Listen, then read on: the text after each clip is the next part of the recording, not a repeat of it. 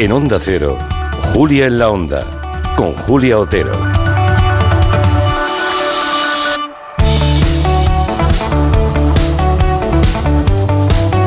Son las 5 y 40 minutos, una hora menos en Canarias. Vamos a hablar con una persona muy conocida en este programa, eh, bueno, no solamente en este programa, en todo el mundo, pero quiero decir que aquí hemos tenido la suerte de charlar con él en varias ocasiones. Es el doctor Ramón Cacabelos, que ya saben que es el presidente del Centro Internacional de Neurociencias y de Medicina Genómica, EuroESPE se llama, y que tenemos en La Coruña.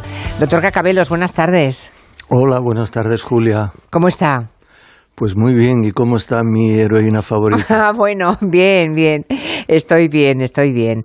A los oyentes, sí, los oyentes seguro que recordarán que, mm, que, el doctor Cacabelos nos habla siempre de prevención a través de la genética, ¿no? Y por tanto siempre nos ofrece un, un futuro que es muy esperanzador, ¿no?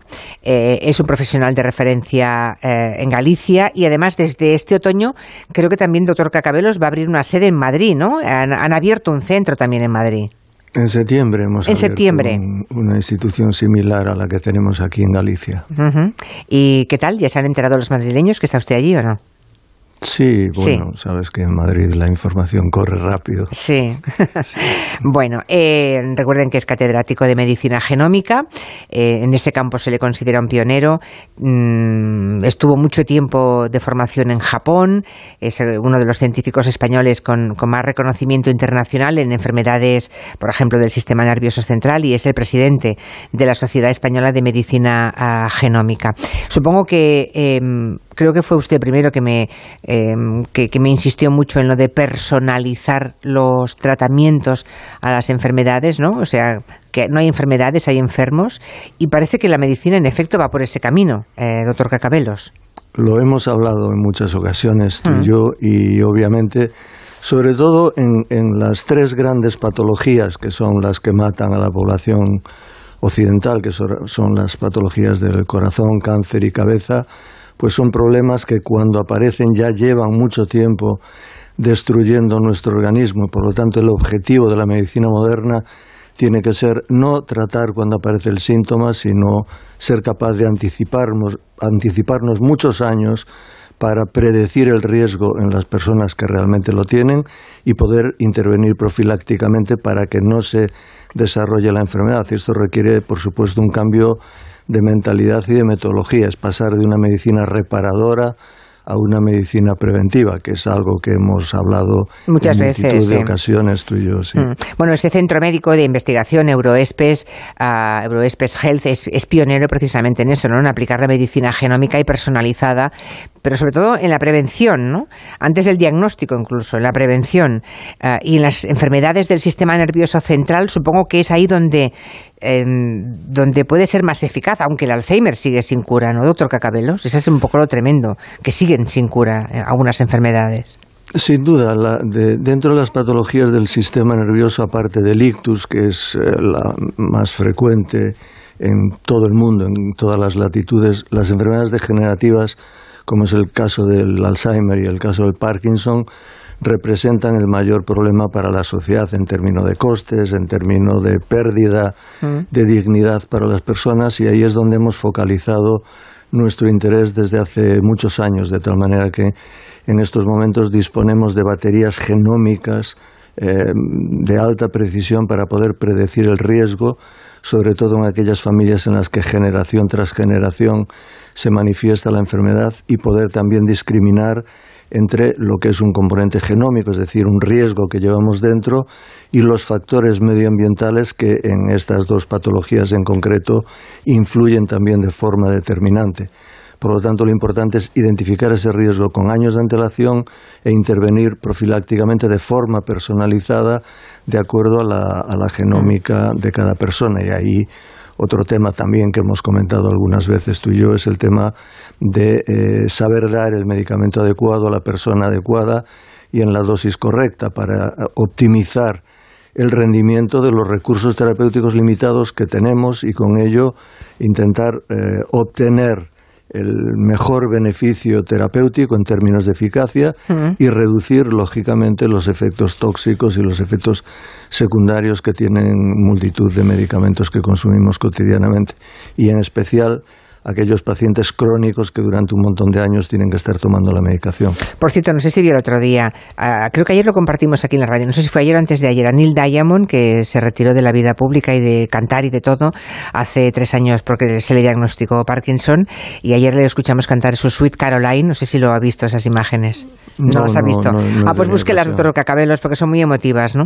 Las Ah, buscaré. claro, en el caso del Parkinson, imagino, sí, eh, se levantó, eh, se estrenaba un musical en, en Broadway con, dedicado a él y él estaba en una de las, mm, sentado allí discretamente y de pronto se levantó, cogió un micrófono y cantó un poquito, ¿no?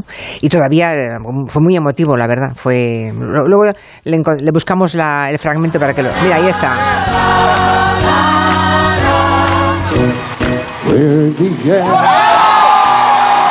El público enloqueció, todo el público se puso en pie. Ahora me he acordado al hablar de, de Parkinson, que es de lo que mm, de las cosas que usted sabe tanto, ¿no? O sea que el tema es no solamente personalizar y acertar con la medicación, de eso también vamos a hablar, sino antes de que llegue poder prever que eso puede aparecer. O sea que, aunque sean enfermedades que no tienen cura, como el Alzheimer, por ejemplo, es hacer algo para retrasarla, podemos decir, si sabemos que somos candidatos a padecerla.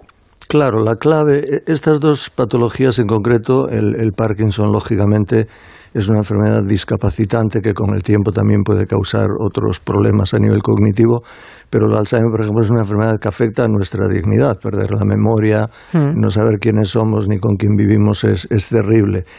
Hemos tardado más de 20 años en lograr identificar pues más de esos 600 genes que tienen que ver con el deterioro del cerebro en el Alzheimer. Hay 200 genes también que afectan y condicionan el, el Parkinson y multitud de factores ambientales que en ambas patologías juegan un papel importantísimo. La genómica lo que nos permite mediante estas baterías predictivas es identificar a las personas que tienen un genoma vulnerable.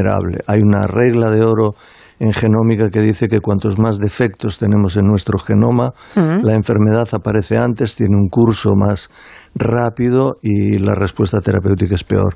Y cuantos menos defectos tenemos en nuestro genoma, la enfermedad aparece más tardíamente, suele tener un curso más lento y responde mejor al tratamiento. Por lo tanto, el identificar a esa población a riesgo, como comentaba antes, en aquellas familias que existe un claro antecedente de estas patologías, es lo que digo es perfectamente válido también para los problemas del corazón y para diferentes tipos de cánceres. Es fundamental para luego poder implantar programas de personalización. Ahí la pregunta que se hace siempre es ¿qué sentido tiene saber si tengo riesgo si luego no tengo ningún tratamiento que me cure la Claro, enfermedad? claro. Pero eso, pero eso es un poco una trampa y es un poco una pequeña falacia. Es decir, estas enfermedades, el que tengas predisposición genética, si no hay los suficientes eh, elementos medioambientales que ha- hacen que ese genoma vulnerable se exprese, lógicamente la enfermedad se puede retrasar en muchas ocasiones. De hecho, nosotros llevamos más de 20 años eh, haciendo predicción genómica en el caso del Alzheimer. De hecho, el primer kit que se aprobó en el mundo para diagnóstico molecular lo hicimos aquí en el año 2001 y, as- y tenemos una amplia experiencia en implantar programas de prevención adaptados a las características de cada persona y es importante tener en cuenta, por ejemplo, que una persona a partir de los 60, 65 años no tiene solo un Alzheimer, no tiene solo un Parkinson. La mayoría de estos pacientes están tomando de 6 a 12 medicamentos diferentes y tienen cardiopatías, y tienen hipertensión, y tienen diabetes, y tienen hipercolesterolemia, y a veces el cóctel de medicamentos que eh, tienen que tomar hace más daño a veces que la propia enfermedad sobre el cerebro. Y ahí es donde... Eso es muy interesante. Ahí, y ahí llegamos a lo, a, a lo del perfil, farma, escuchen los oyentes, farmacogenético.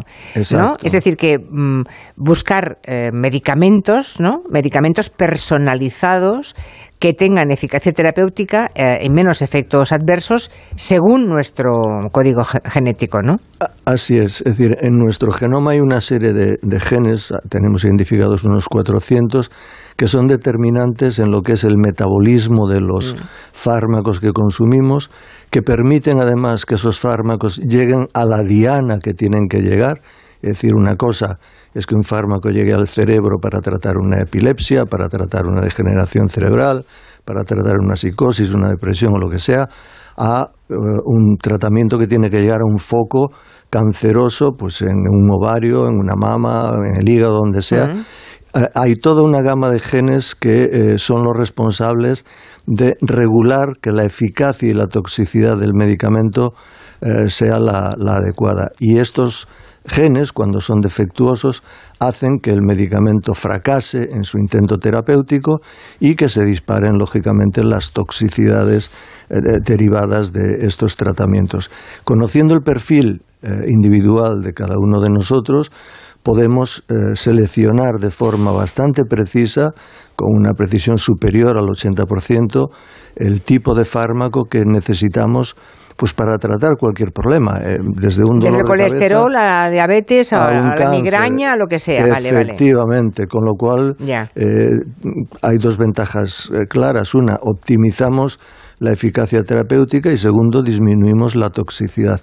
Y fíjate, Julia, si esto es importante, que por ejemplo, en la población española, que hemos genotipado a más de 3.000 personas, hemos podido comprobar que el perfil genómico normal para la personalización del tratamiento farmacológico solamente existe en un 20% de la población. En el 80% de la población somos defectuosos a la hora de procesar los eh, medicamentos que consumimos. Los más habituales, ¿eh? desde el ibuprofeno, digamos, pasando por el paracetamol, Efectivamente. Luego, a ver, el ibuprofeno, por ejemplo, pues hay cerca de un 30% de la población que no lo debiera tomar porque les va a causar hemorragias digestivas altos y, en algunos casos incluso ictus y crisis hipertensivas. En el tema de las mujeres, por ejemplo, hay un 19% de mujeres que mm, el tomar anticonceptivos va a ser terrible para ellas porque les puede disparar el riesgo de cáncer ginecológico, etcétera.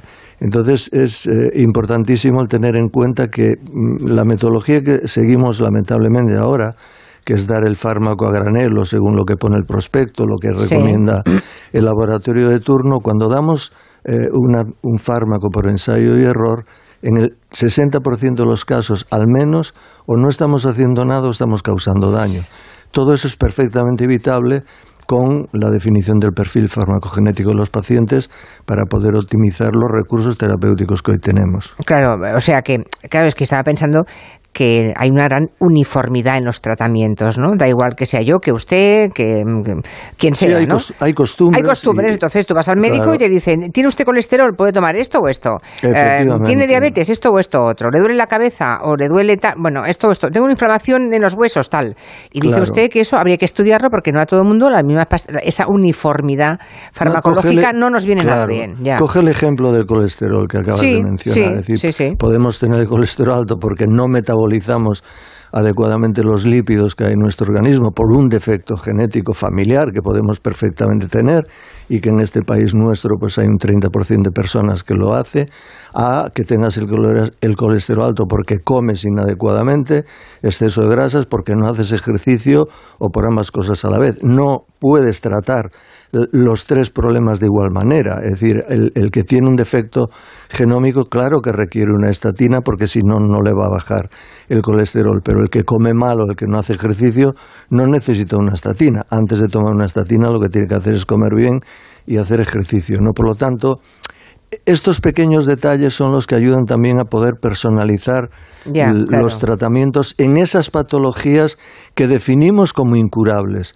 Por supuesto que hay enfermedades incurables, pero todas las enfermedades son tratables, porque el paciente no solamente tiene ese problema, y puede que haya otros medicamentos que está tomando u otros problemas de salud que tiene que abordar con un fármaco que están perjudicando todavía más a esa enfermedad, eh, eh, en este caso degenerativa, como es el caso del Alzheimer. Te pongo un ejemplo, es decir, en el Alzheimer eh, los psicofármacos que toman la mayoría de las personas deterioran las funciones cognitivas, aumentan la inestabilidad, el riesgo de caída. Sin embargo, lo que se busca en un paciente que está agitado es que esté tranquilo. Bueno, pues a la hora de prescribir el médico o a la hora de asumir la familia ese tipo de tratamiento tiene que darse cuenta que el eh, tranquilizar a un paciente conlleva un riesgo de deterioro cognitivo mayor y conlleva otros riesgos que pueden acabar pues con una caída y una fractura con el paciente en el quirófano, una anestesia después con millones de neuronas que se mueren por cada anestesia a la que nos sometemos y esto es lo que va deteriorando y acelerando el proceso destructivo del cerebro en pacientes vulnerables. ¿no? Y luego es importante también eh, dejar claro que en otras ocasiones lo hemos comentado tú y yo, que no todo es genómica en este mundo, es decir, hay un componente medioambiental importantísimo. En el caso concreto del Parkinson, pues el Parkinson lo podemos tener por un defecto hereditario, lo podemos tener por micotraumatismos cerebrales, como es el, caso de los parkinsonismos de los boxeadores o de las personas que llevan golpes en la cabeza. Hay un Parkinson por herbicidas y toxicidas de agricultores y personas que están inhalando permanentemente este tipo de sustancias tóxicas y hay un Parkinson que es el más frecuente, que es por multitud de microinfartos en los ganglios de la base, que es donde se regulan los movimientos. El tener en cuenta todos estos elementos, que es la clave de la personalización, junto con el componente mm. genómico, es lo que nos permite optimizar los resultados terapéuticos. Bueno, el doctor Ramón Cacabelos y un buen grupo, más de 50 profesionales de, del mundo médico, científico, bioinformático, creo que acaban de poner en marcha una plataforma digital, ¿no? Se llama MyLogy, MyLogy, como mi lógica en inglés, ¿no? MyLogy. Exactamente. Que es, una, que es una, una, herramienta precisamente para, para, conocer los posibles efectos adversos que pueden tener los medicamentos, ¿no? bueno, sí. Sí, MyLogy tú la conoces, lo que pasa que no... Eh, eh es la versión digital mm. de nuestra tarjeta farmacogenética, ¿Ah, que sabes que hemos hablado de ella desde hace más de 10 años. Sí, sí, sí. entonces, eh, lo que hemos hecho es esa tarjeta que había que meter en un ordenador, la hemos digitalizado completamente mediante un sistema bioinformático para que tú en tu teléfono móvil o en tu ordenador o en lo que sea, mediante un código encriptado puedas acceder a, a, tu base de datos genética y ahí cuando tienes que tomar un medicamento metes el nombre del medicamento en tu iPad o en tu móvil y, automáticamente el sistema lee tu genoma y en el acto te dice si ese medicamento por el que tú estás preguntando e interrogando lo puedes tomar, no lo puedes tomar, tienes que subir la dosis, tienes que bajarla. para eso hay que tener ese carnet, claro. Para, eso, hay que hacer el, estudio genómico, claro. Para eso tienes que tener conocimiento de tu perfil farmacogenético, que obviamente con el tiempo yo espero que todo niño recién nacido lo tenga, ¿no? Y que es el futuro, ¿no, doctor Cacabelos? O sea, esto llegará, esto que ahora algunos estarán escuchando y que deben pensar, bueno, esto em, es la medicina del futuro, ya es presente para muchos, pero en el futuro será todo así, seguramente. Julia, es un presente irremediable. Piensa que la tecnología está ahí. el, único problema que tenemos en estos momentos es que en todos los países donde el monopolio de la salud pública tiene toda una serie de prioridades que obviamente tiene que atender, faltaría más, hace que la introducción de estas altas tecnologías que beneficiarían enormemente a la población pues tenga que estar a la cola para Está a la cola, pero igual se ahorraría mucho dinero, ¿no? A medio plazo, claro. Que no te quepa la menor duda. Por ejemplo, solo en gasto farmacéutico, con la implantación de la farmacogenómica, se ahorraría un 36% del gasto farmacéutico actual.